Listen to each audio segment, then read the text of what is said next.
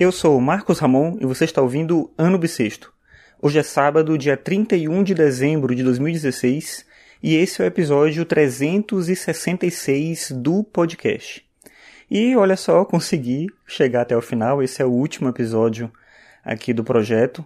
É interessante porque o projeto começou numa sexta-feira e termina agora num sábado, como se fosse um ciclo mesmo se completando aí com 366 episódios, que era a ideia desde sempre. Nem sempre foi da maneira como eu quis fazer, não consegui me organizar sempre da maneira ideal, de poder pensar direitinho que tema trazer, mas eu acabei aprendendo muita coisa com esse processo todo, inclusive sobre isso. A primeira coisa que eu acho que foi interessante para mim foi a questão da disciplina, de saber que eu tinha um tempo para fazer uma coisa e fazer todo dia. Por mais que o episódio, a maior parte dos episódios do ano bissexto tenham sido bem simples, sem edição praticamente nenhuma, mesmo assim, ter que pensar que tema que eu ia falar, me organizar para falar, anotar alguma coisa do que eu ia dizer, sentar para gravar, depois passar para o computador, tudo isso exigia um pouco, de, na verdade, muito de disciplina, porque isso se soma à minha vida como um todo, as coisas que eu faço, né, a família, trabalho, tudo mais. Então, de vez em quando eu me pegava assim, em cima da hora, nossa, o que, que eu vou falar hoje? O que, que eu vou trazer para o podcast? E muitas vezes eu pensei em não continuar, até que chega um ponto que você percebe que está muito perto do fim e aí já não vale muito desistir, ou o desestímulo para desistir ele é muito grande, já que você se vê muito próximo da meta que você procurava alcançar. Outra coisa que eu achei interessante desse processo todo foi a relação entre a rotina e o hábito.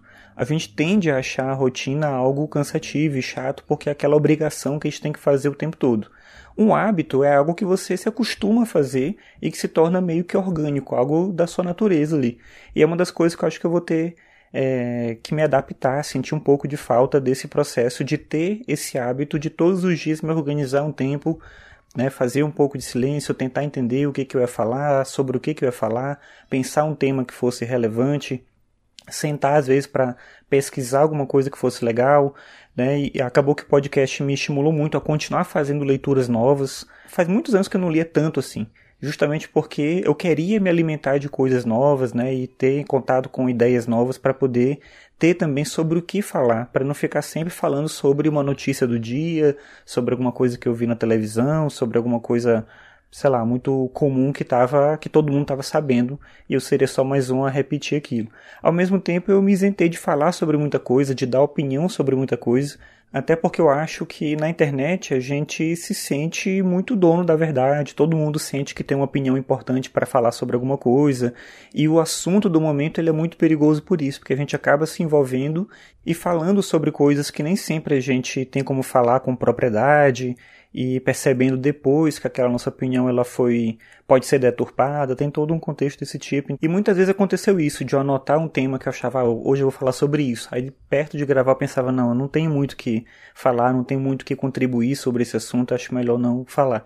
E isso tem a ver com uma coisa que tem num livro do Siohan, que é um filósofo romeno, acho que eu comentei sobre ele aqui em alguns episódios.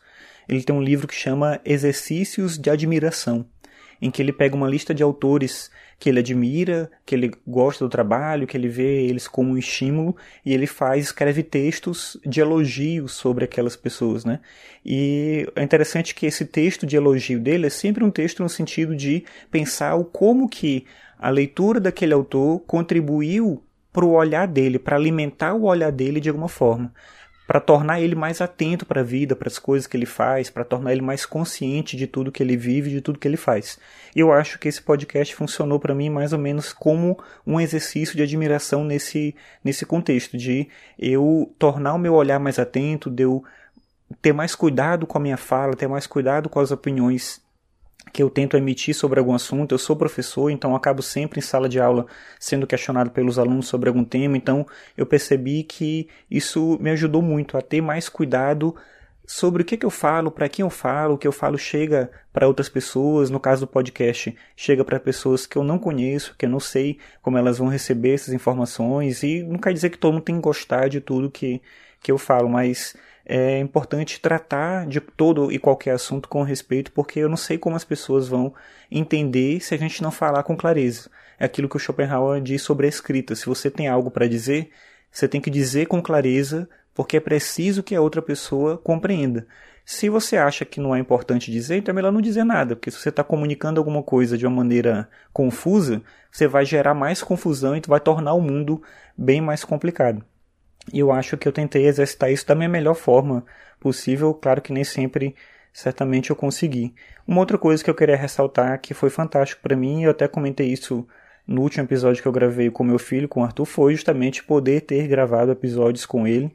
É, qualquer coisa quando você é pai, mãe, quando você faz com seus filhos, é uma coisa é, fantástica, assim, e, e poder descobrir que você pode fazer algo em conjunto.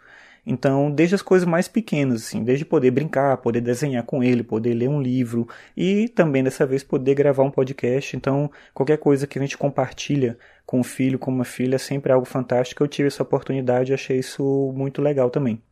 Então, eu, assim, no episódio de hoje, assim como o primeiro episódio foi só para apresentar o projeto, esse episódio hoje é só para terminar o projeto, para dizer que ele acabou como é óbvio, né, que ele acabou, porque chegou aqui no, no último dia, né, no último dia do ano, logo o último dia do podcast. E aí eu quero aqui dizer obrigado pela sua companhia, pela atenção e por você pensar comigo aqui durante todo esse tempo. Uma das coisas que eu acho que são mais legais do podcast é que ele sempre é um diálogo. Mesmo que eu esteja aqui falando sozinho o tempo todo, é sempre um diálogo. Eu estou falando e você está pensando sobre aquilo que eu falo e a gente acaba gerando um diálogo à distância, sem a gente se ver, sem se olhar, sem poder perceber um ao outro, mas esse diálogo ele está acontecendo. Então esse diálogo ele é como se fosse um caminho que se faz junto, um caminho que nós fizemos juntos.